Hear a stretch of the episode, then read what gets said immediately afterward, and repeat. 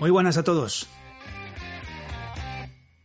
Como siempre, y con retraso, llega un nuevo episodio de este vuestro podcast en plena vorágine navideña. Hace unos días, la gente de la Asociación de Usuarios de MSX anunció que el Dr. Kazuhiko Nishi asistirá a la próxima RU de Barcelona el 28 de enero de 2023. Según cuentan en la web, han conseguido el apoyo de la Universitat Oberta de Cataluña, quienes además de ofrecer un local para tal evento, integrarán la que será la RUN número 59, en un acto académico de lo más notorio, en acorde a la celebración del 25 aniversario de los estudios de informática, multimedia y telecomunicaciones de dicha universidad.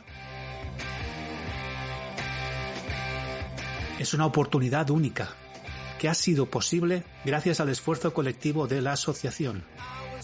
Enhorabuena, compañeros, por semejante logro. Bicorps, yo lo sé. Vas a ir a ver a Nishi, ¿verdad? Él no sabe que tú eres un gran fan de su trabajo. Nishi con su cerebro privilegiado, una visión de unir cosas, unir componentes, unir cosas para materializarlas. Un crack, un crack, un crack. En la misma RU se pondrá a la venta el esperado juego de Epic Fran, Pampas y Selene. La verdad es que me consume por dentro la imposibilidad de poder acercarme a Barcelona. Así que si tenéis ocasión de asistir, haceos un favor y no dejéis pasar la oportunidad. Es muy jodido saber que no puedo ir, y mucho más en esta ocasión.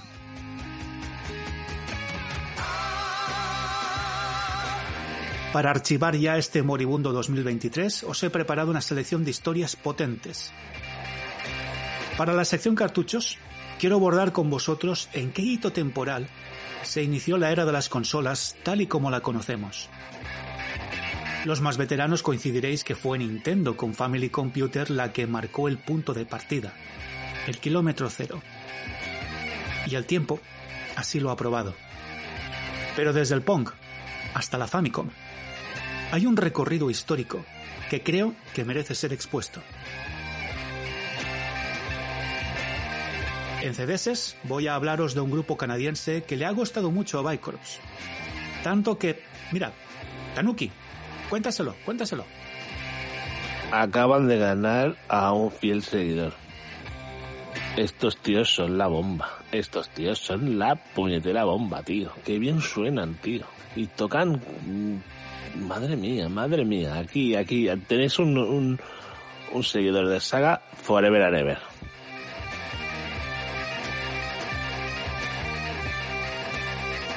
Pues ya lo sabéis. Bicorpis es un fan devoto de saga.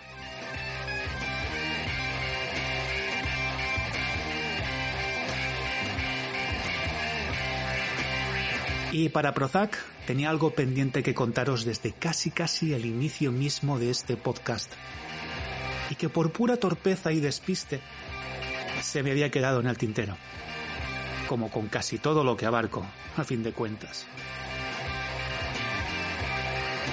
Espero que el menú que os tengo preparado sea de vuestro agrado y os quedéis un ratito conmigo a poner el cierre al ya moribundo 2022, juntos y con buenos alimentos. Y en las fechas en que se ha grabado este podcast, uh, no, no. Lo siento chicos. De verdad, he intentado dar un repaso a las noticias y me han dado tantísimo asco que esta vez lo voy a pasar por alto. Me voy a quedar con que hoy mismo, mientras estoy grabando esto, Argentina y Francia disputarán a las 4 de la tarde o a las 3, no me acuerdo de la hora, la final del Campeonato Mundial de Fútbol que se está celebrando en Qatar. Y también como un hito reciente importante, es que ha habido baldas. Sí, ha habido baldas. Y puede que vengan más por delante. Vamos, Sanchico, vamos.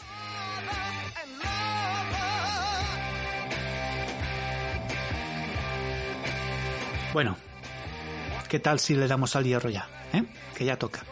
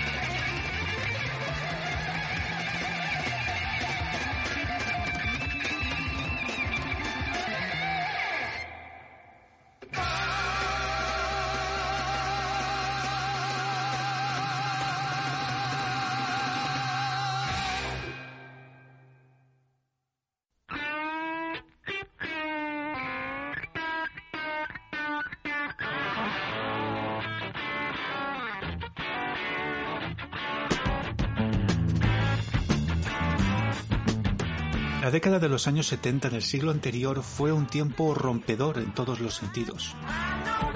A nivel artístico en cine y en música, por ejemplo, y a nivel tecnológico con la asimilación de entonces nuevos dispositivos accesibles al gran público y la necesidad de crear versiones miniaturizadas y transportables para poder hacer uso de los mismos en cualquier lugar.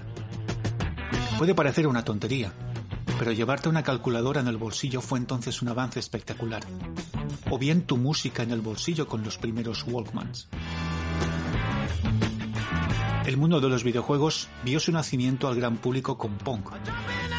A partir de ahí llegarían nuevos juegos y se abrirían poco a poco las primeras salas dedicadas a aquellas máquinas llamadas arcade en Estados Unidos y recreativas en España.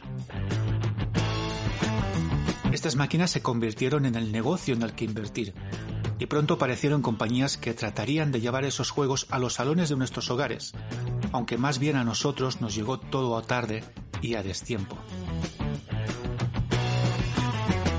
La llamada primera generación de consolas de videojuegos fue una auténtica proeza, tanto para los pioneros que se atrevieron a aceptar el desafío, como para las compañías hacer entender al público que la televisión se podía utilizar para interactuar con ella mediante un juego electrónico.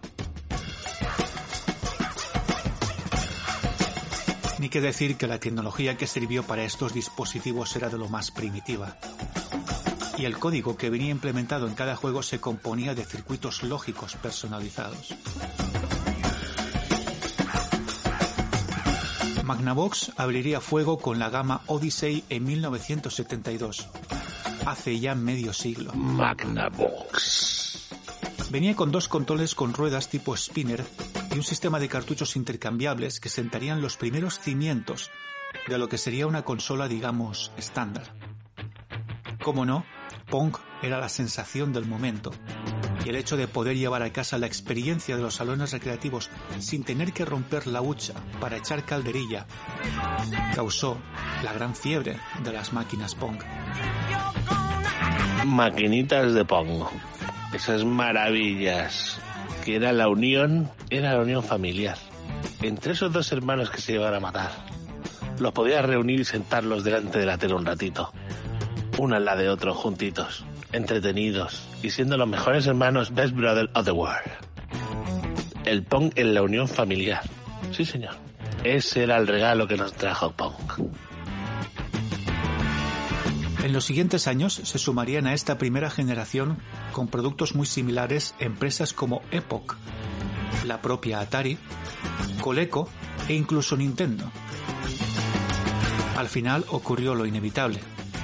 El mercado se saturó de máquinas que ofrecían lo mismo, pero con diferentes nombres. En el mercado europeo llegaron alguna que otra de estas protoconsolas, pero lo que proliferaron fueron los clones de fabricación nacional. En 1978, Space Invaders tomó el relevo de Pong para convertirse en el fenómeno del momento. El juego que dejó a Japón sin monedas arrasó a nivel mundial, y los arcades generaban más y más ingresos y llamaban cada vez más la atención a los valientes que quisieran invertir en el negocio. Los fabricantes no perdieron ojo al mercado de los juegos para televisión, ya que surgió un creciente interés en ver qué podían ofrecer más allá del Pong para los entusiastas de estas máquinas. Un par de años antes, en 1976, fue lanzado al mercado la Fairchild Channel F, creación del ingeniero de Brooklyn Jerry Lawson, en colaboración con Nick Telsford y Ron Smith. Esta fue la primera consola en disponer de un microprocesador central y de dotar a los cartuchos de memoria propia y no solo de código. Se legitima el concepto de cartuchos intercambiables como estándar a seguir. Y además dotaron a la máquina de un botón de pausa. Pese a por delante del resto, no tuvieron ni la visibilidad ni el peso de un sello entonces sinónimo de éxito, como Atari. Atari quien lanzó su inefable VCS 2600 un 11 de septiembre de 1977. Además de ser la plataforma ideal para vender las versiones domésticas de sus éxitos en los arcades, Atari pasaría a crear versiones licenciadas de los grandes éxitos llegados desde Japón, como Space Invaders, Donkey Kong, Pac-Man y Mario Bros., entre otros. Magnavox le seguiría la estela con las nuevas Odyssey 2, que llegaran a Europa de la mano de Philips como las Videopack. Otras compañías irrumpieron con nuevas innovaciones, como Mattel con su Intellivision en 1979, que, ojo cuidado, llevaba un procesador de 16 bits en sus tripas, y además fue la primera en ofrecer un servicio de descargas por línea telefónica en un servicio dedicado llamado Play Cable casi nada.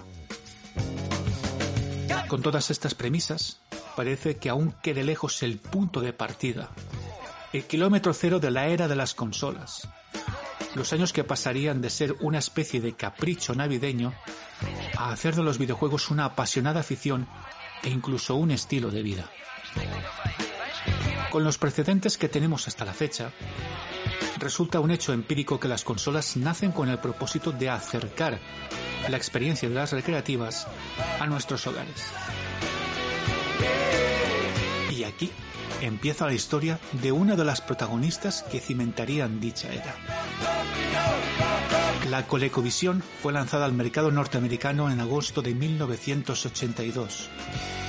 Con un diseño sobrio pero elegante, la influencia de otros modelos como la Intellivision es patente, con unos controles similares con teclado numérico. ColecoVision fue la primera consola de segunda generación en ofrecer una de las experiencias más próximas a las recreativas de entonces, tanto en jugabilidad como en el apartado gráfico. Gracias a licencias como la obtenida por Nintendo con uno de sus primeros grandes éxitos como Donkey Kong, las ventas de ColecoVision en las navidades del 82 se dispararon, alcanzando el medio millón de unidades. Qué maravilla la Coleco. La Coleco es una de esas máquinas que yo solamente he visto en escaparates. Con ese mando maravilloso, mágico. Es como las en televisión. Esos mandos, eh, eh, los mandos eran, eran futuristas. Un diseño maravilloso. ¿Quién lo diría de una compañía fundada en 1932 y que vendía cuero a fabricantes de zapatos y cuyo nombre es el acrónimo de Connecticut Leather Company, la compañía de pieles de Connecticut. El éxito de Coleco se basa también en su arquitectura, la más avanzada entonces en dicha generación de consolas. Un microprocesador Z80 de Zilog corriendo a 3.58 MHz. Un procesador de vídeo dedicado de Texas Instruments, el 9928A, con una paleta de 16 colores y otro de sonido de la misma compañía con tres canales con generadores de tono y uno de ruido. Esa tecnología dejaba atrás entonces a toda la competencia. Sumado a ello, el éxito de la versión doméstica de Donkey Kong propició a Coleco el asegurar más licencias para su consola, uniéndose a la causa compañías como Namco, Sega y Konami.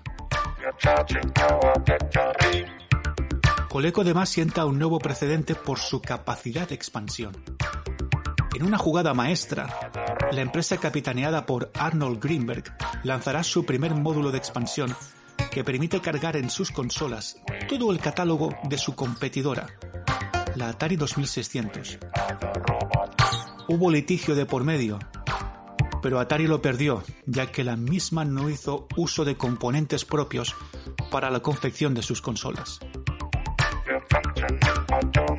Viento en popa, Coleco busca acercar más las experiencias propias de las recreativas con un segundo módulo de expansión, compuesto de un volante y un pedal acelerador para los juegos de conducción. Este módulo también trajo un juego para tal periférico, llamado Turbo. Original, ¿verdad? El tercer y último módulo de expansión convertía la ColecoVision en un ordenador doméstico, denominado Coleco Adam.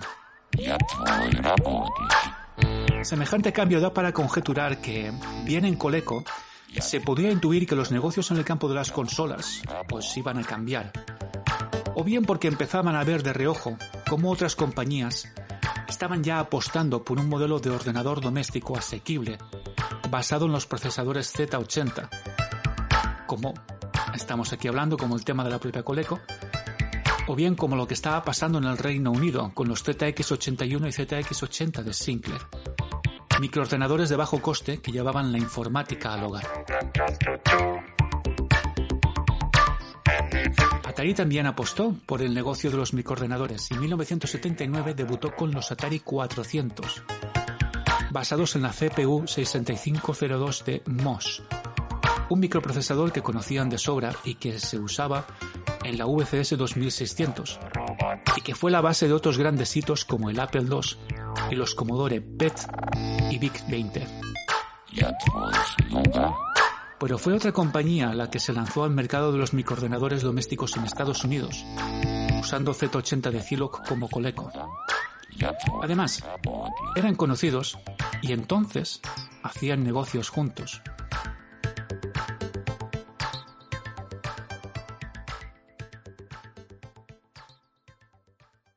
Esta compañía fue fundada en 1961 por dos inmigrantes suizos, relojeros de oficio, y bautizada como Spectravision. Esta nueva compañía empezó como distribuidora de juegos para varios sistemas como Atari 2600, Commodore VIC-20 y la misma ColecoVision. Su primer gran éxito fue el desarrollo del primer joystick ergonómico, el eterno Quickshot, que haría las delicias de jugadores de todo el mundo en los años venideros. Debido a una demanda de una cadena de hoteles, la compañía fundada por Oscar Jutzler y Harry Fox cambió de nombre a Spectra Video a finales de 1982.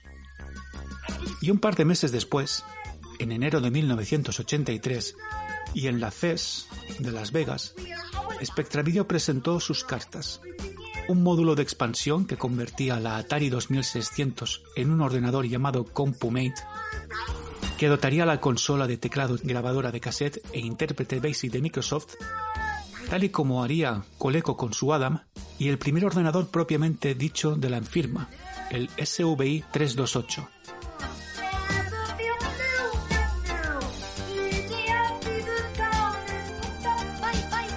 El aspecto de la máquina deja claro que también está enfocada al entretenimiento, presentando unos cursores en su lado derecho rematados con una palanca roja.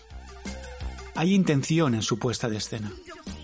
El ordenador viene con un teclado de goma y, y en sus tripas nos encontramos con los sospechosos habituales. Microprocesador Z80, chip gráfico TMS 9918A y un chip de sonido similar en prestaciones a ColecoVision, pero que en este caso se cuenta con el AI38910, también de Texas Instruments. Además, la gente de Spectra Video mostró en dicha feria toda una plétora de expansiones disponibles para su fulgurante máquina. Conexiones para televisores y monitores profesionales, tabletas gráficas, unidades de cassette y disco, un expansor con 8 slots de capacidad que ampliaba aún más las conexiones a teléfonos e impresoras e incluso un adaptador para poder jugar a los cartuchos de ColecoVision. Vaya manera de arrancar 1983. Coleco y Spectra Video parecían recorrer un camino paralelo. Pero quien más, quien menos, sabe lo que terminó por suceder a lo largo de aquel año en Estados Unidos. Pero vamos a hacer un pequeño alto en el camino. ¿Qué estaba sucediendo en Japón?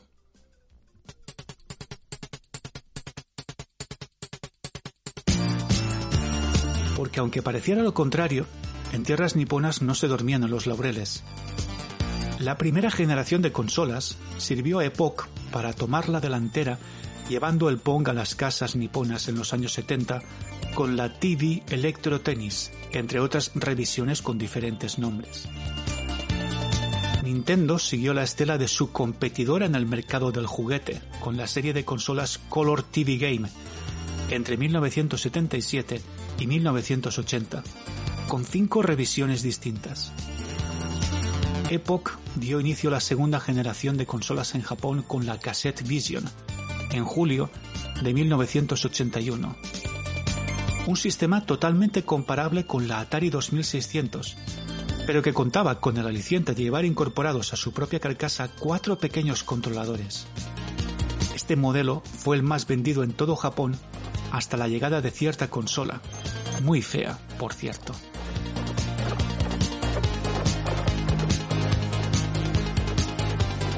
Fue entonces cuando el presidente de la delegación de Sega en Japón, que entonces estaba en manos de Gulf and Western y su sede fiscal asentada en Estados Unidos, vio la oportunidad de entrar con pie firme en el mercado del videojuego doméstico e inspirado por el éxito, las bondades y la misma arquitectura de ColecoVision, lanza al mercado su primera consola, la SG-1000.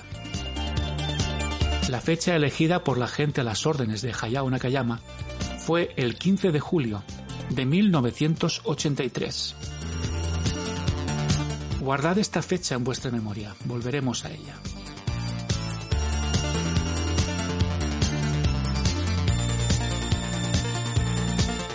Y toca volver a los Estados Unidos.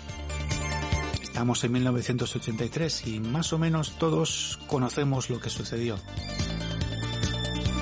Los primeros avisos llegaron un año antes, en 1982, incluso de boca del entonces presidente de Atari, Raymond Cassard, quien llegó a reconocer que en breve se llegaría a un punto de no retorno. La masificación del mercado de consolas en Estados Unidos volvía a ser evidente. Esta vez no eran solo refritos de punks caseros. Hablamos de sistemas y sistemas, cada uno con sus licencias, cada uno con su software y cada uno peleando por sobrevivir. Además, el software ofrecido era, en su mayor medida, mediocre y de muy baja calidad, lo que provocó que el mercado norteamericano terminara por colapsar.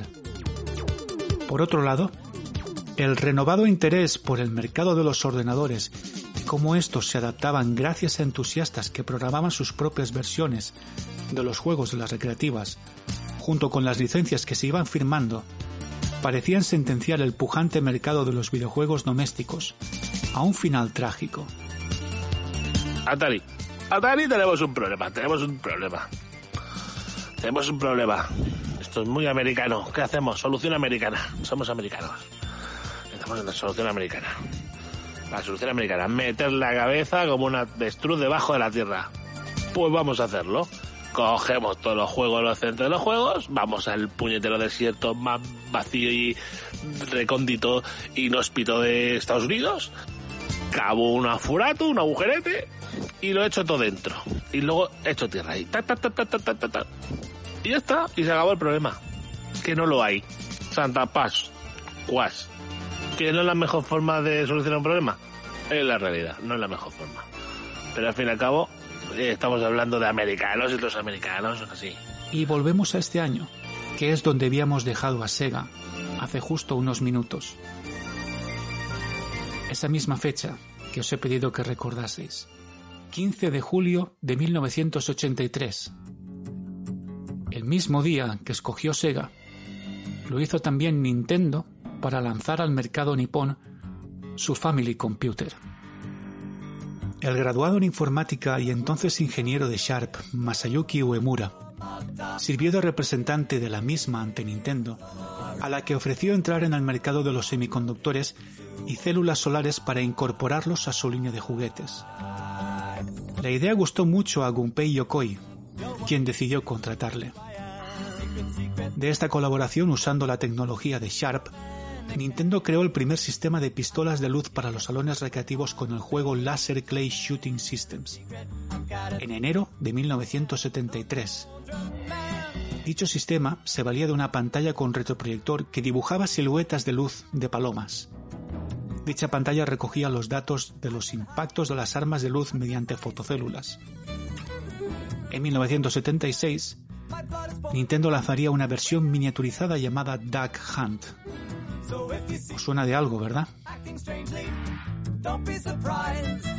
Las consolas Cassette Vision de Epoch y su más que buena acogida por los consumidores nipones fue la excusa perfecta para que la compañía de Hiroshi Yamauchi empezara a interesarse por el mercado de los videojuegos domésticos. Para tal menester, nombró a Takao Sawano como director del nuevo proyecto. Sawano-san, además de tomar como referencia la 2600 de Atari, estuvo durante un tiempo probando la ColecoVision en su propia casa con su familia, compartió dicha experiencia con el resto del proyecto y tuvieron claro que si querían abordar el mercado con éxito, la referencia era Coleco por el apartado de gráfico de sus juegos. Family Computer representó un nuevo salto en el apartado tecnológico, pero sin romper con la norma de hierro del señor Yamauchi y que siempre ha sido uno de los puntales de la compañía, abaratar los costes al máximo. El procesador elegido era una versión recortada y readaptada del conocido MOS 6502, en esta ocasión fabricada por Ricoh, a quienes les prometieron comprar su chip en masa pero por un precio irrisorio. Menos mal que les salió bien la jugada. Famicom se convirtió con los años en la referencia, sentando los cimientos de lo que se conoce como la primigenia era de las consolas, cuyo fenómeno se expandió por todos los rincones del planeta, no solo revitalizando el tan socorrido crack del videojuego, sino convirtiéndolo en una de las industrias más provechosas de los últimos años. Pero no todo fue llegar y besar el santo, ni mucho menos fue un camino de rosas, porque las primeras unidades que salieron a la venta venían con defectos de fabricación, y Nintendo se tuvo que arromangar para retirar y reparar las unidades dañadas, al mismo tiempo que revisó el diseño de la placa para subsanar dichos problemas. Es lo que tienen los bajos costes y las prisas. Este incidente permitió a Sega mantenerse a flote con su SG-1000 al menos los siguientes 18 meses. Y mientras tanto, como iba comentando, IBM con su PC y su bajada de precios, aunque seguían carísimos, estaban enfrentándose los primeros clónicos como lo sucedido con su primer gran rival, Compaq. Y por sendas paralelas tenemos a gente como Commodore y Sinclair, apostando por equipos de 8 bits económicos que acercaran la informática al usuario neófito. En Japón, esta vertiente llegó con el MSX unas semanas antes, el 27 de junio de 1983. MSX. Kazuhiko Nishi quería llevar esa misma filosofía de equipos de 8 bits para que los hogares nipones tuvieran un acceso al mundo de la informática sin pedir un crédito al banco. Ya en 1979 estuvo involucrado en el diseño del PC 8001 de NEC, equipo que también hacía uso de la versión de la propia NEC del microprocesador Z80 de Zilog. Y aquí volvemos a encontrarnos con otro viejo conocido de este episodio, que es Spectra Video y su ordenador SVI 318 y su sucesor, el 328. Ambas máquinas salieron al mercado con el apoyo de Bondwell, una compañía de Hong Kong que se encargaría de la fabricación de las mismas, y de ASCII Corporation en Japón, editora fundada en 1977 por el propio Kazuhiko Nishi, que dotaría las mismas máquinas del software necesario. Nishi tomó como base las tripas del SWI 328 y comunicó a Spectre Video la idea de crear un estándar de ordenadores de 8 bits con capacidad para expandir sus funcionalidades mediante todo tipo de periféricos, y para ello contaba con el apoyo de fabricantes de primera línea como Sony, Panasonic, Canon, Palcom, Toshiba, Goldstar, Sanyo, etc. La misma Spectra Video lanzaría su primer MSX propiamente dicho con el modelo SVI 728, siendo el primer modelo 100% compatible con el nuevo estándar. En 1984, Spectra Video vendió la licencia de su hardware a la propia Microsoft e incluso Nishi, desde su posición, ayudó a Spectra Video en temas financieros en los siguientes años, para que pudieran llevar a cabo sus siguientes proyectos. Así que lo que se conoce como el punto de partida de la era de las consolas, también lo fue hasta cierto punto, valga la redundancia, de la era de los microordenadores de 8 bits, especialmente en Europa, Japón y Estados Unidos. Desde Magnavox a Coleco, desde Commodore a Spectravision, de Sega a ASCII Corporation, de Famicom a MSX. 1983 fue el kilómetro cero de la llamada era de las consolas, de la era de los microordenadores y la informática para la familia, y el inicio de la globalización del videojuego como industria y como fenómeno cultural.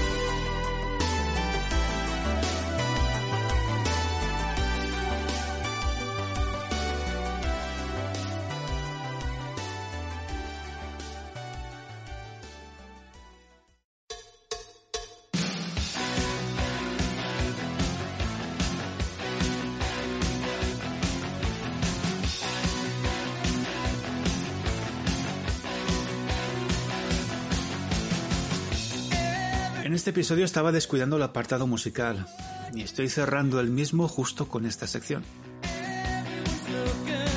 ¿De qué podría hablar hoy?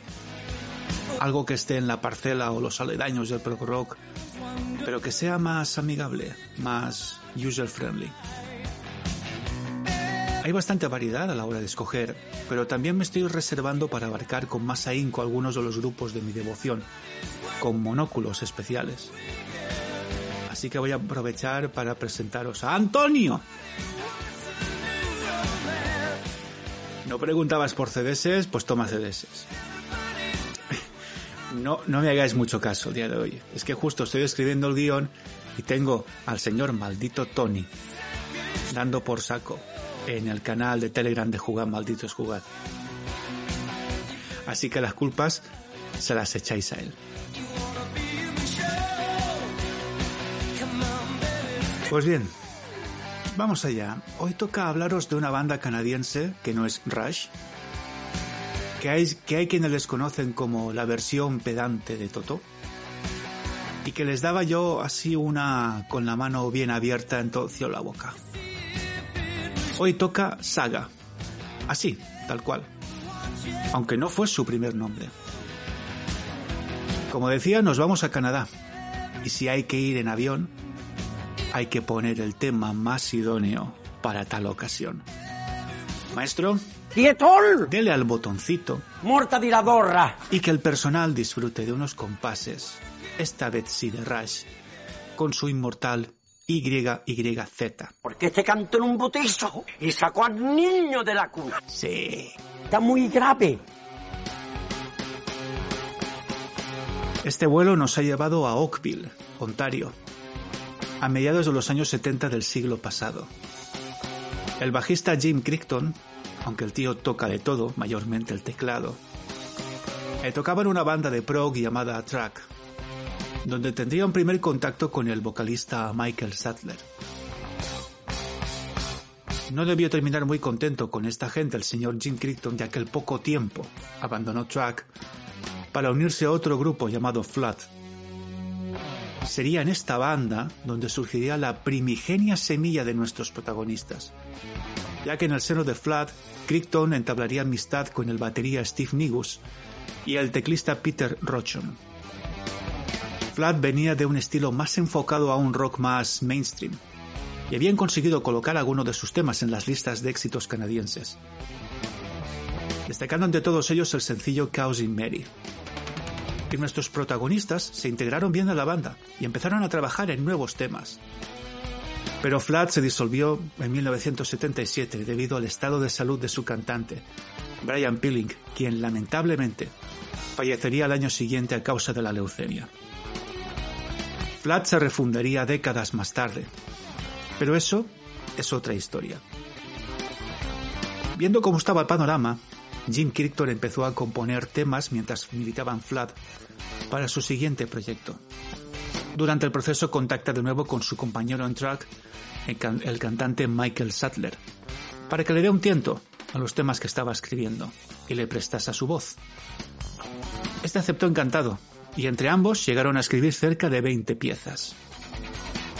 Viendo el potencial de los mismos, reclutan a los amigos de Flad, Steve Nigos y Peter Rochon. Faltaba un elemento crucial para toda banda de rock, ya que no tenían guitarrista. Jim Crichton le pide a su hermano Ian que se una al proyecto. El guitarrista autodidacta Ian Crichton estaba por aquel entonces tocando versiones de Led Zeppelin en otra banda local. Ya con todos los elementos necesarios, nuestros protagonistas graban un total de 25 temas en una maqueta en cassette con el que darse a conocer al mundo y decidieron llamarse Pockets, bolsillos. Como todo grupo que se apreciaba antaño, había que trabajar duro en los circuitos locales para promocionarse, dando el callo en toda suerte de tugurios.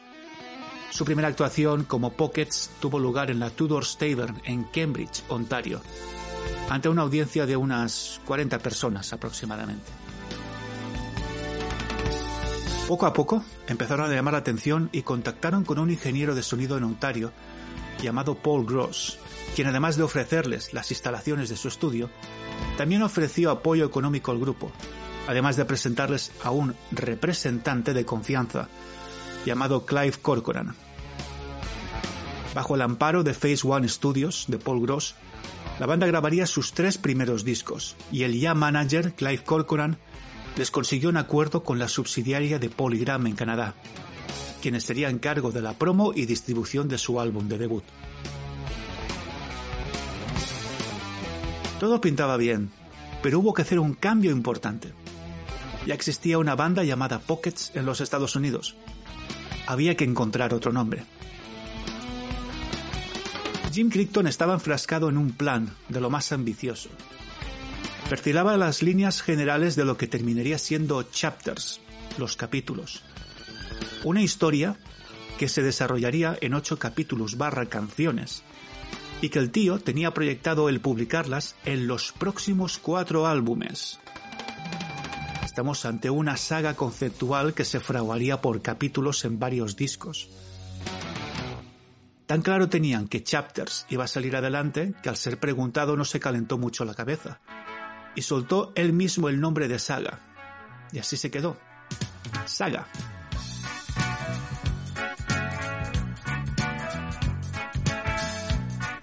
En 1978 publican su disco de debut homónimo.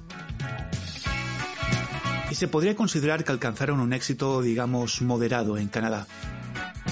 Tuvieron mala pata, ya que debido al pelotazo que supuso en los cines el estreno de Fiebre del sábado noche, Polygram Canadá se centró más en promocionar la banda sonora de la misma que a sus bandas en plantel, especialmente a los recién llegados. Pero el negocio de la música disfrutaba de un mayor volumen de demanda y beneficios. La debilidad del dólar canadiense respecto a otras divisas favoreció la importación de todo tipo de bandas del país de la hoja del arce, al resto del mundo por un precio de lo más económico para los sellos extranjeros. Gracias a estos movimientos, Saga llegó a vender cerca de 10.000 copias en Alemania y superó las 35.000 unidades en el resto de Europa en dicho año. La recepción en Holanda, en Suecia, donde alcanzaría en el puesto 33 a nivel de ventas. Y especialmente en Alemania fue abrumadora, cimentando un fanbase tan leal que a mí me llegó a confundir cuando empezaba a escuchar este grupo, ya que pensaba que eran alemanes. Esta sonada y notoria recepción en Europa fue primordial para dar a la banda más motivos para seguir buscando su lugar. Se pusieron manos a la obra con el siguiente álbum, aunque con una baja. El teclista Peter Rochon abandonó Sago y fue sustituido por Greg Chad a finales de 1978. Desgraciadamente, el nuevo fichaje terminó también por irse del grupo por motivos personales al terminar la grabación del segundo disco en agosto de 1979.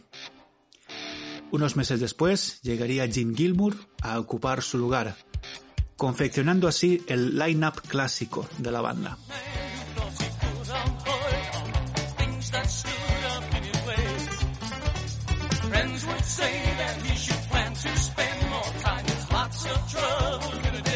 Images at Twilight se lanzó en 1979, con un sonido más rockero y más cohesionado con el peso de los teclados. Consiguieron llegar a las listas de éxitos canadienses con el tema It's Time, alcanzando el número 84 de las listas. Además consiguieron el apoyo de las emisoras de radio gracias a canciones como Don't Be Late y Careful Where You Step, que también llegaron con inusitada fuerza a los, a los bastiones europeos de la banda. El tema You're Not Alone se convirtió en un clásico de los directos de Saga y en uno de los momentos más esperados por los fans. Comentaros que en este disco hay dos temas pertenecientes a la obra Chapters, el concreto el mencionado It's Time y el tema Images. Paciencia, luego os comento de qué va esta historia de Chapters, porque de verdad es que no tiene desperdicio. Seguimos que ya estamos en 1980 y Saga lanza su tercer álbum titulado Silent Night, El Caballero Silencioso.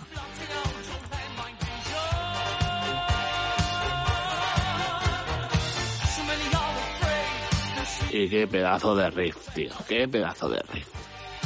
Este tío de la guitarra es, es un crack. Aquí la banda flirtea en esta ocasión con sonidos y texturas más cercanas al AOR, al Adult Oriented Rock, lo que viene a ser todo, vamos. Combinado con un poco de música electrónica en las partes de las teclas, siguiendo la estela de las músicas más trendy del momento. Dicen que la tercera va la vencida. Y con Saga se cumplió este dicho. Lograron su primer disco de oro y escalaron hasta el puesto número 42 en las listas y las cosas seguían pintando incluso mejor en Europa, repitiendo puesto en Suecia y alcanzando el número 15 en Noruega. También a partir de este disco conseguirían llegar a Japón vía Polydor, donde fueron acogidos con relativo éxito.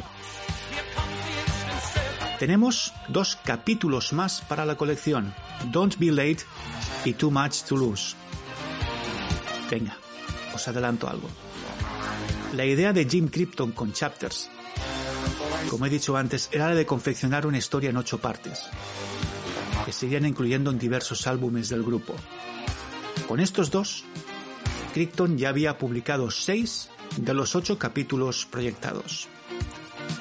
Luego os cuento un poquito más.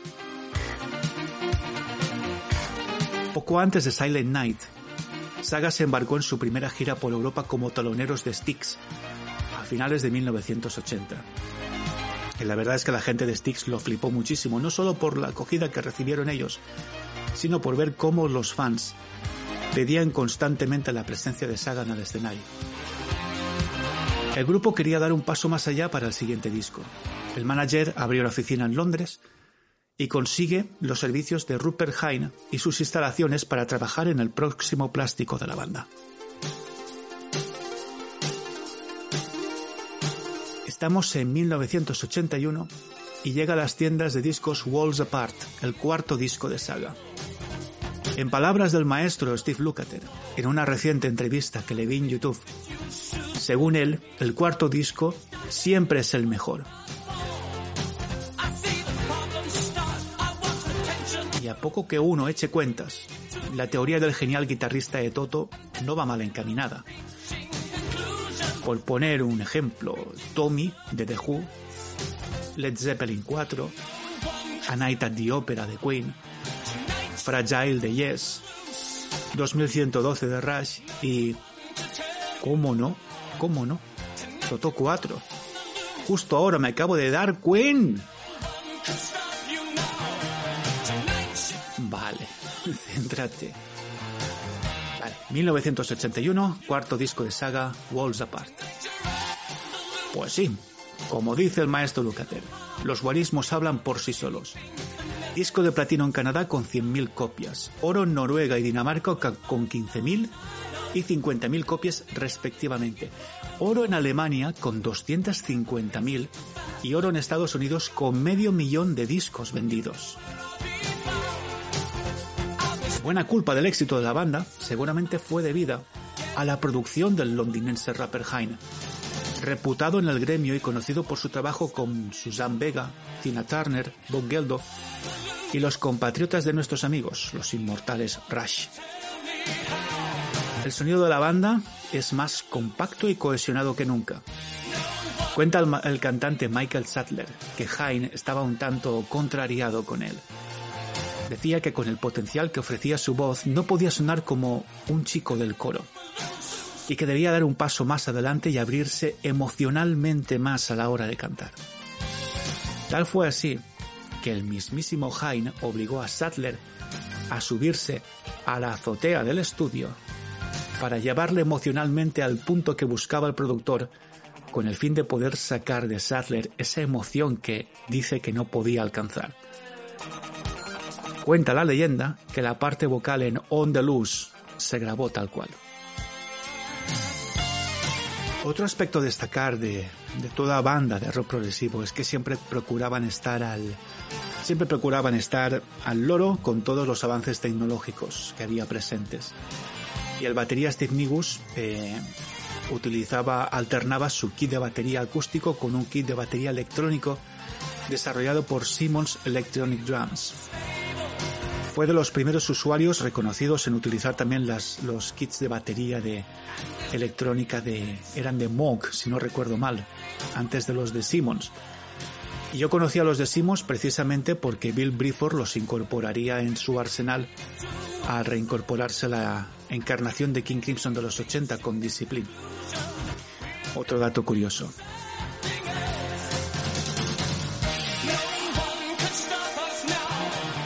Y bueno, el pobre Sattler, viendo los resultados, creo que le valió la pena. Hablando otra vez de Walls Apart. On the Loose escaló al puesto 26 del Billboard en sencillos, para rematar al año en el número 3 de las listas estadounidenses.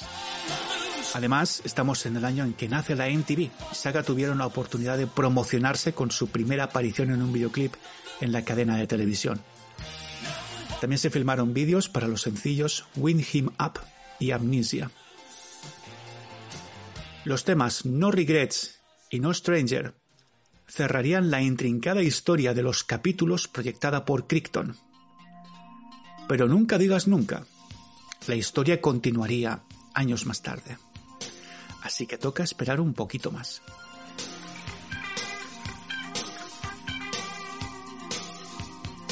El éxito de Walls Apart llegó a Saga a una gira maratoniana tanto por Estados Unidos como por el resto del mundo, compartiendo cartel con gente como Bill Squire, Pat Benatar y Jethro Tull.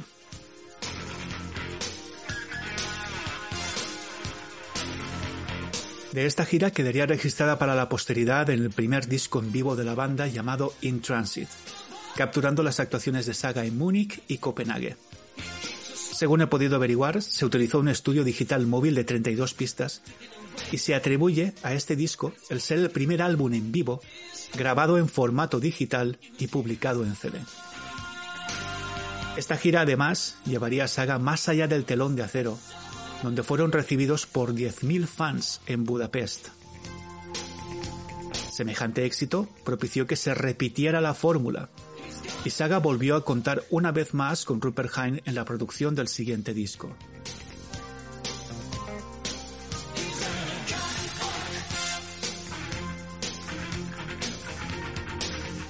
Heads or Tails sale al mercado en septiembre de 1983.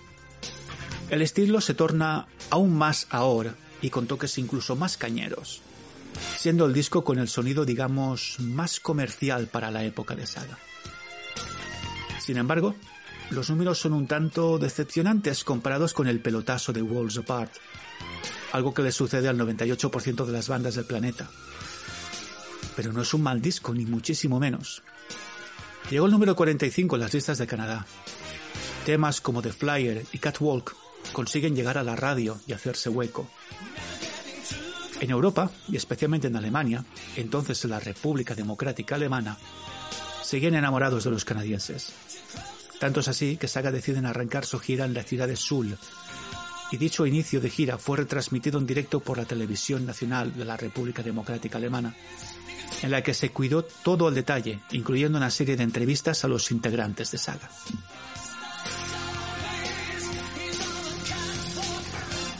Al terminar la gira, la banda decide trasladarse a las Bahamas para descansar y componer el siguiente disco. Behavior es lanzado en agosto de 1985, como mi hermano Sergio. Este sería el último disco que grabarían bajo la producción de Rupert Hine.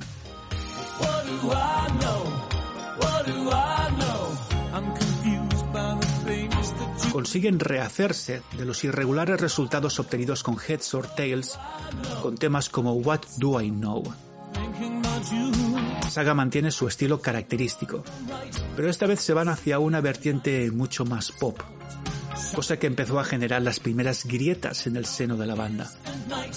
Y en los siguientes dos años la cosa empeoró y desembocó en la partida del batería Steve Nigus y del teclista Jim Gilmour. Y como pasó antes con Genesis, se quedaron tres.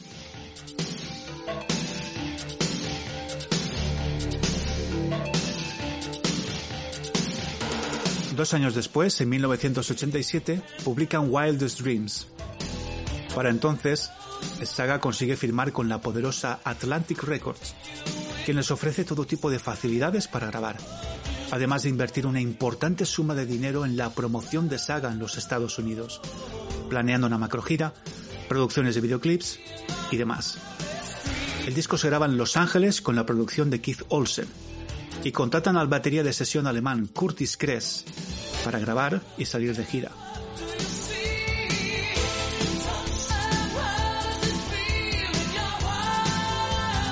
Pero mira cómo toca el pavo, mira cómo toca el pavo, madre mía, madre mía, madre mía. Hostia, los que hicieron la banda sonora del Rastan Saga. ¡Oh!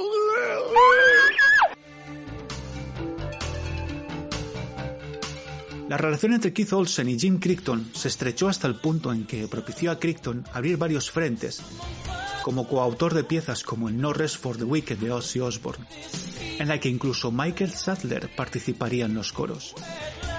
Jim decidió entonces abrir su propio estudio en Van Nuys, cerca del de su compañero Keith Olsen.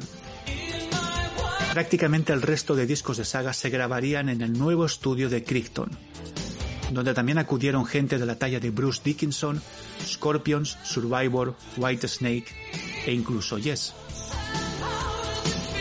Pero, pese al pastizal invertido por Atlantic para tratar de aupar a Saga en los primeros puestos de las listas norteamericanas, el disco pasó totalmente inadvertido en el mercado, en el mercado de USA. Y otra vez, no estamos ante un mal disco. De hecho, es un disco ideal para iniciarse en el catálogo de la banda, por producción, por propuesta, por accesibilidad. De verdad que es un caramelo que se deja escuchar muy muy bien para casi todos los públicos. Pero hablando en términos relativos a Saga, estamos ante su peor disco. Lo que son las cosas, ¿eh?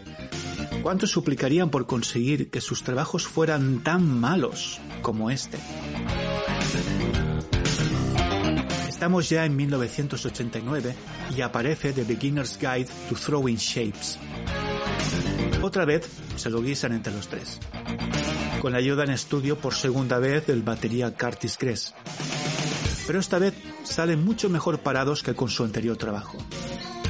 El disco ya se pone interesante con la arrancada, que vuelve a llevarnos al lado más progresivo de Saga con los tres primeros cortes de este disco alcanzando su punto álgido en uno de los favoritos de los fans como As I Am y acabando lo grande con Giant.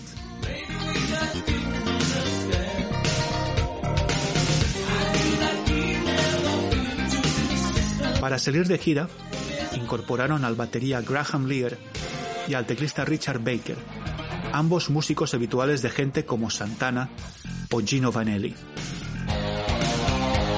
La década de los 90 llegó con mucho, mucho trabajo para nuestros amigos de Saga.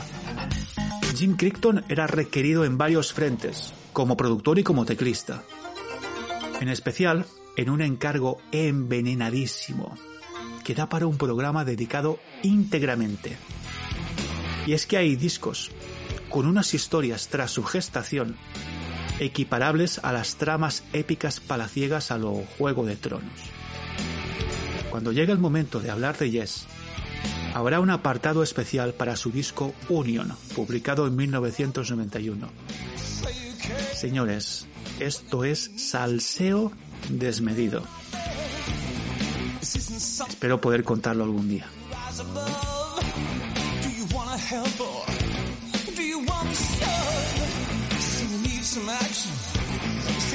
Qué pedazo de red, En 1992 sonaban campanas de reencuentro entre todos, y por suerte así fue. El grupo seguía participando en diversos conciertos y festivales y sus fans seguían apoyando con fervor. 1993, cuatro años después de Wildest Dreams, Saga vuelve a unificarse con Steve Nigus y Jim Gilmour, volviendo a la banda, y publican The Security of Illusion. Lejos de buscar referencias musicales de lo que se iba cociendo en aquellos años, este disco rebusca en el baúl de los primeros éxitos diez años atrás, dejando claro que, aunque, aunque han estado a veces del lado de ciertos sonidos y texturas, Saga siempre han sido Saga y su estilo es inconfundible. A destacar temas como Mind Over Matter, Stand Up y el, que, y el corte que pone cierre su álbum Without You. En 1994 publican Steel Umbrellas. Este fue el disco que me facilitó la entrada en el universo de Saga. Tiempo atrás mi amigo Manolo me prestó el Walls Apart y no hubo manera. Y sigo sin entender cómo no me gustó entonces un disco que ahora me chifla tantísimo. Y la verdad es que Steel Umbrellas es también muy accesible, pero más refinado y con el sello de saga 100% puro de oliva.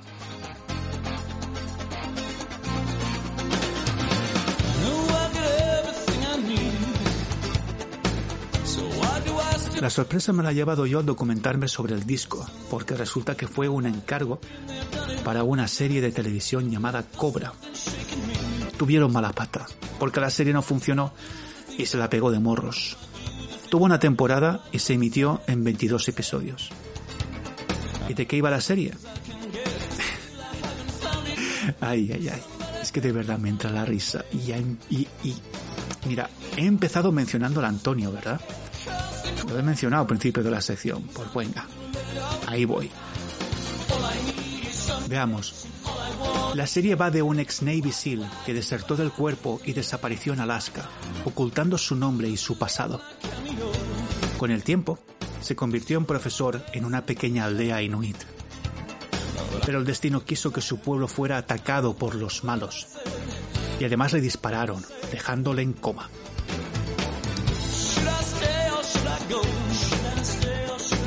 Tres semanas después despierta en un hospital y conoce a quien le salvó, un agente de inteligencia llamada Daniel Lapointe, quien ofrece a nuestro protagonista cuyo nombre era Robert Scandal Jackson, a colaborar con ella en su agencia.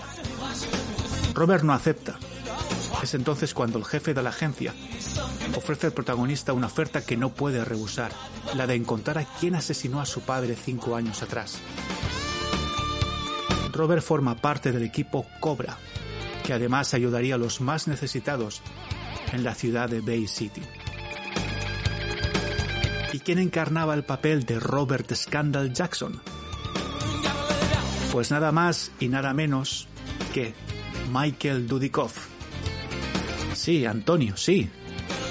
Un ninja americano iba con ellos. Eso es. ¿Un ninja americano? El auténtico ninja americano. ¿De qué estás hablando? Eso es imposible. ¿Te quieres callar ya? Te digo que había un ninja americano. Venga, déjame. Bueno, ¿sabéis qué? Es la primera vez que me pasa esto. Pero, bueno, es que me queda mucho que contaros de Saga. Y hay más cosas todavía de las que hablar en el podcast. Se me ha ido la mano. Me he quedado sin tiempo. Así que voy a aprovechar el lance para poner un punto y seguido. Pero os prometo que continuaré en el próximo episodio. No me gusta dejar las cosas a medias. Pero no queda otra. Me estoy quedando sin tiempo. Tengo que ver cómo lo arreglo yo esto. Tanuki, veré, échame una mano. O sea que vas a hacer una segunda parte. Vas a hacer el Rastan Saga 2. eh, no tenía que decir. A ver, pla- ¡Americano! ¡Matadlo!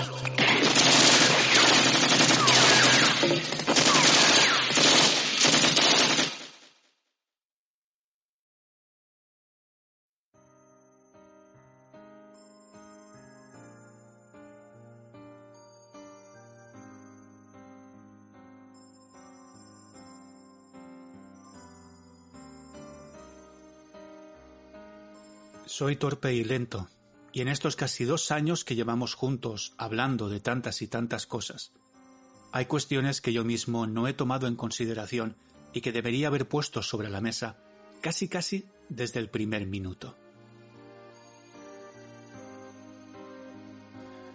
A todos los parroquianos de la sección os debo mis disculpas.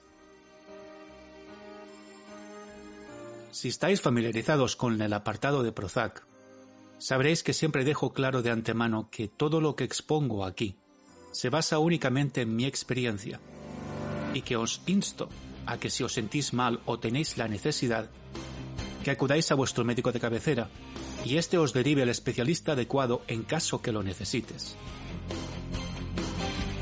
También insisto, y lo hago orgulloso, que psicólogos y psiquiatras están ahí para ayudarnos en cualquier etapa de nuestras vidas y que nos dotarán de tratamiento, conocimientos y herramientas para que podamos conocer un poco mejor lo que nos sucede y aprender a hacer frente a la situación.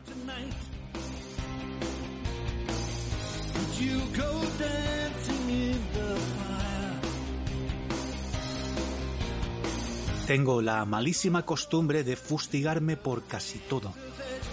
Y no había caído en la cuenta que tan importante es saberse que uno está mal como el tomar la decisión de dejarse ayudar e ir al médico. Pero, ¿cómo y cuándo es el momento? ¿Somos lo suficientemente conscientes que necesitamos ayuda? ¿Acaso creemos que habrá alguien que nos hará caso, que entenderá lo que nos suceda? Estaré loco de verdad. ¿Me voy a morir sin remedio? ¿Servirá de algo? ¿Qué pensarán de mí? ¿Estoy mal hecho? ¿Lo mío es un defecto de fabricación y tengo que vivir aceptando que soy menos persona que el resto? Son muchas preguntas, ¿verdad? Demasiadas. Pero son las preguntas habituales para los que padecemos de trastornos mentales. Tiempo atrás, estas mismas cuestiones en su gran mayoría también eran compartidas por los familiares y seres cercanos a quienes están mal. Y es algo que hoy sigue muy latente. Demasiado, en mi opinión. ¿Cómo se hace? ¿Cómo hay que hacer? ¿Cuándo?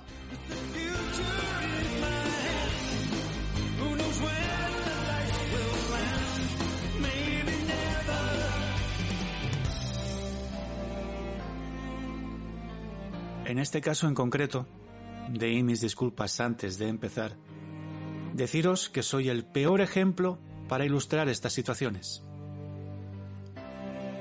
Os cuento. Mi hermana y mi madre tiraron de mí y me llevaron al hospital. Sin cita y por urgencias.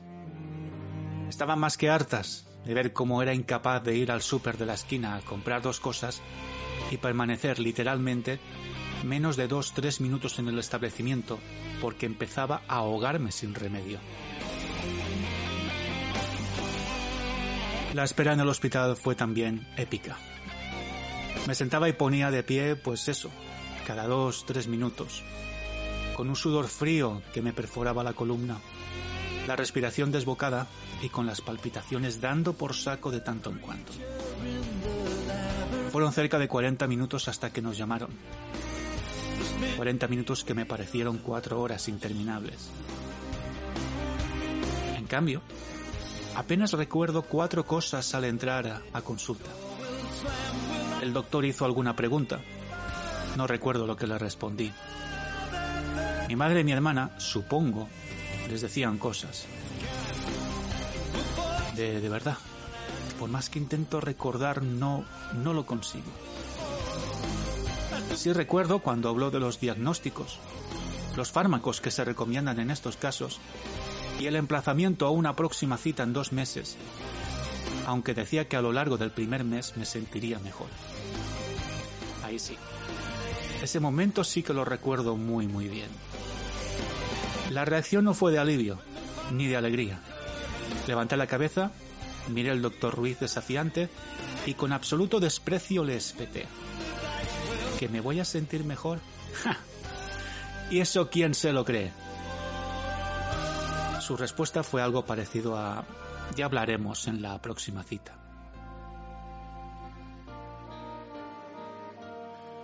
Unos 20 minutos después salíamos de la consulta. Mi hermana parecía satisfecha y mi madre parecía también bastante convencida. ¿Cómo estaba yo? Con unas ganas enormes de subirme al coche y volver a casa. Me importaba un carajo lo que acababa de decirme el médico. Que voy a mejorar. ¿Y qué sabrá ese tío?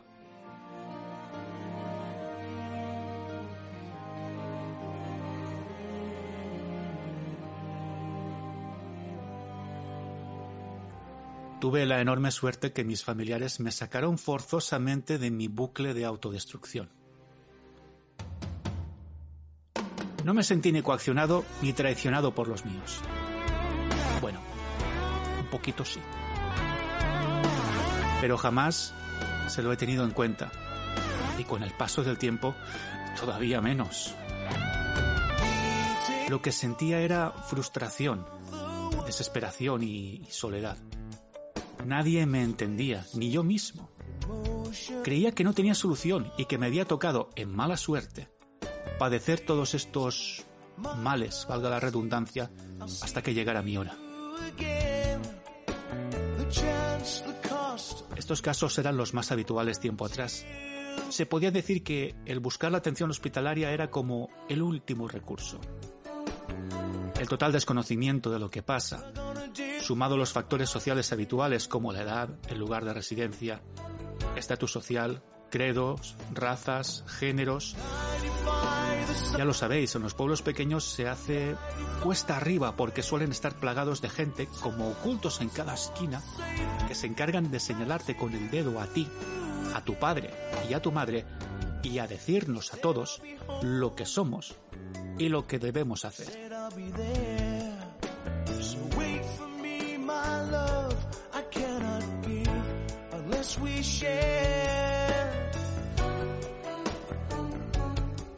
Se sigue haciendo difícil, pero con el paso de los años y gracias a que medios como Internet son, bien usada, una fuente de información tremendamente valiosa, podemos estar más o menos al día de cómo proceder e incluso conocer mediante redes sociales a gente que puede haber pasado por experiencias similares a la tuya.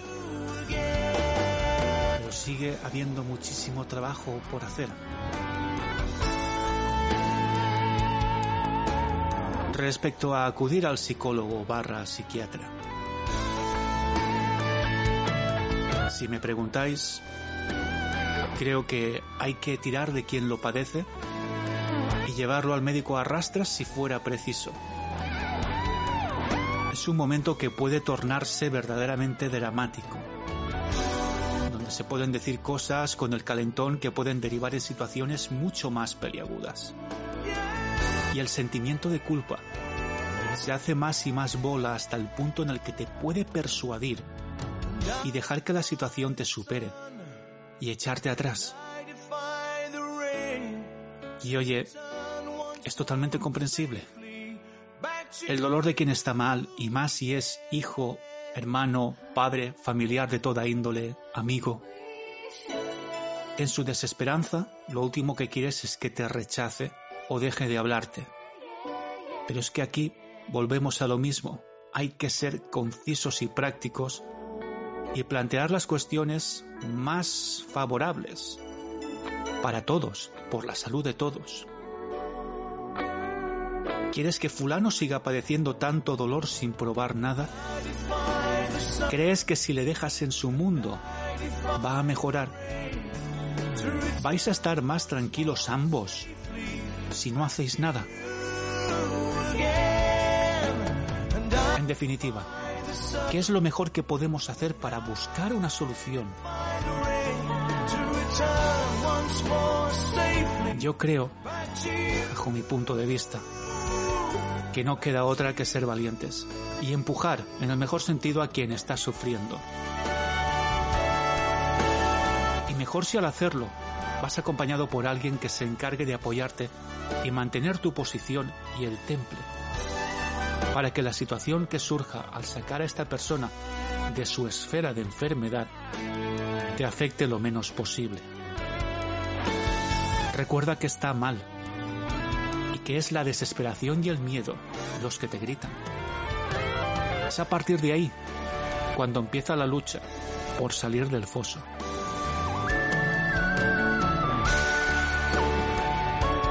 Por otro lado, también hay casos de gente que oculta al mundo su sufrimiento. En mi experiencia lo veo como algo más común entre niños y adolescentes, pero creo que a estas alturas no hay que desestimar ningún baremo de edad. Son personas que se muestran admirablemente estoicas a la hora de guardarse su dolor con los demás, en especial a sus familiares. No me da para deciros sobre cómo actuar ante este tipo de situaciones. Aunque en apariencia se muestran como verdaderos y rocosos muros de silencio e indiferencia, reciben todas y cada una de nuestras palabras con suma atención y un extra de suspicacia. No sé si lo más correcto es insistir hasta que dicho muro muestre algún atisbo de agrietarse. Pero lo que sí que tengo más que, más que claro es que con una actitud agresiva no conseguiremos más que empeorar la situación. Y si nuestros intentos son continuados e infructuosos, servirán para que quien nos necesita levante muros mucho más altos y mucho más fuertes. Yo considero que aquí en este tipo de casos hay que hablar directamente con los especialistas en psicología para que nos asesoren y llevar de la mejor manera posible al emmurallado en cuestión a la consulta. Siempre que aparecen estos temas, sobre todo relacionados con, lo, con los más jóvenes, con los más pequeños, con gente que oculta su dolor y que a veces no sabemos cómo gestionarlo, me retrotrae a, a momentos personales, especialmente en la época de la infancia. Y a raíz de este último ejemplo, para finalizar, quiero dejaros un último apunte de una expresión, expresiones como las que os comentaba en el episodio anterior, que no me gustan y que siempre me ha dolido escuchar, tanto de niño como en la edad adulta.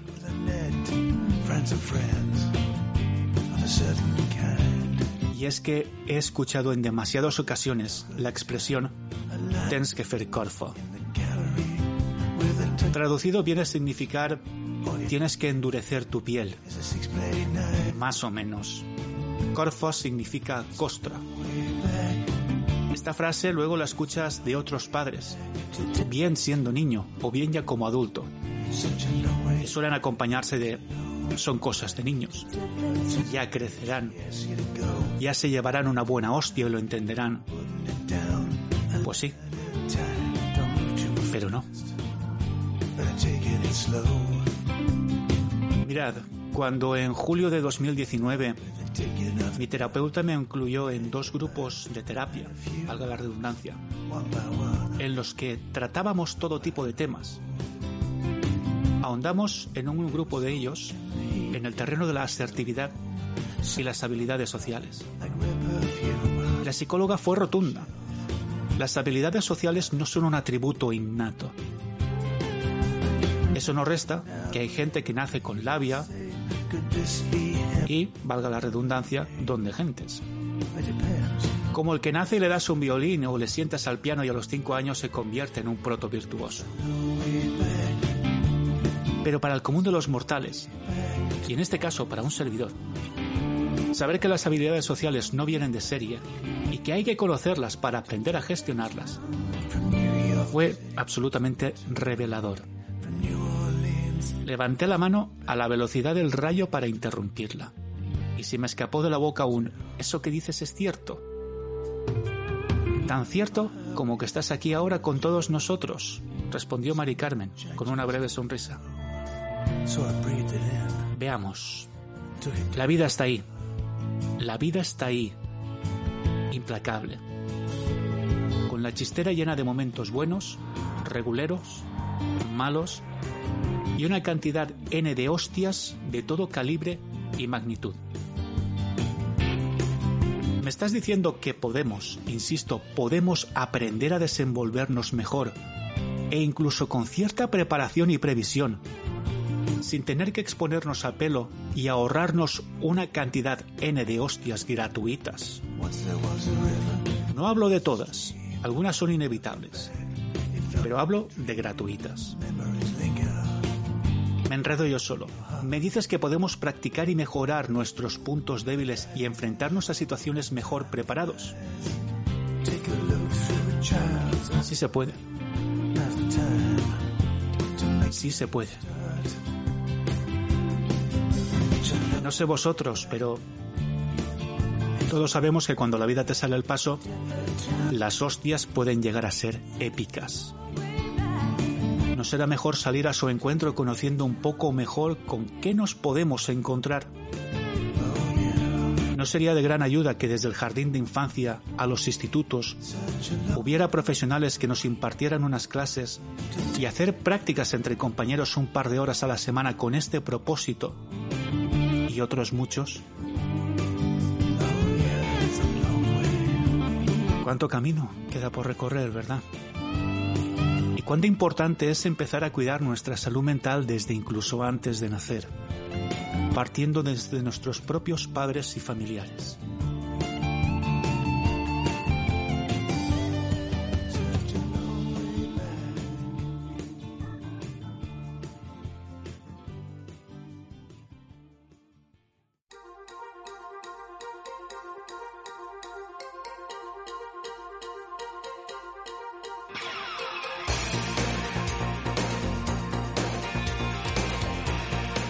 Esto se me ha olvidado preguntaros. ¿Qué habéis pedido a Papá Noel? ¿O a los Reyes? ¿O a ambos?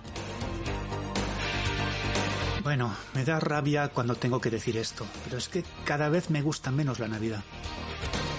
Ya desde pequeño, cuando nos reuníamos en casa de mi abuelo materno para comer, entre los primos solo percibías la creciente ansia de que llegara la hora del postre, para recibir la paga del abuelo cascarrabias, por parte de los presentes, especialmente de los más mayores. ¿Por qué entonces ya me percataba de estos detalles? Son fechas tristes, son fechas complicadas para un servidor. Por lo que solo os puedo decir que si estos días os reunís con otros miembros de vuestras familias, haced por pasarlo lo mejor que podáis.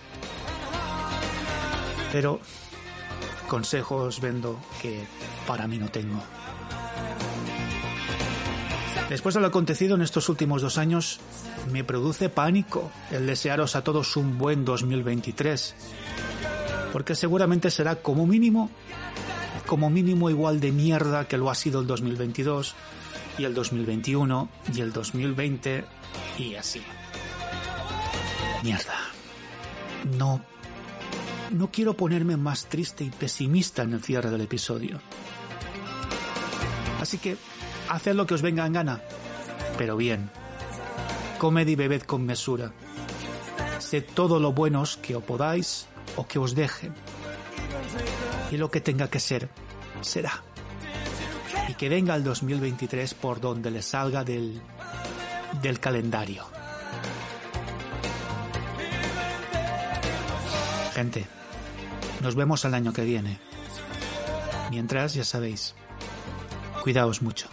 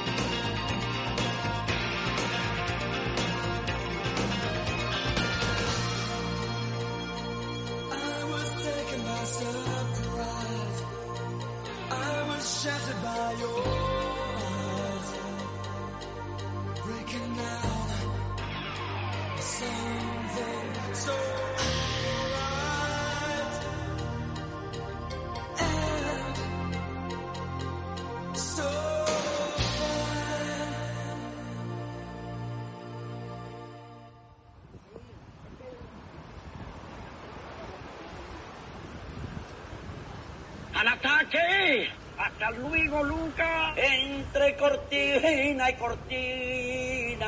Dejandemos a Piticani los cabellos de oro. Enamoradas de ay, o dejandemos. Siete caballos vienen de bonanza.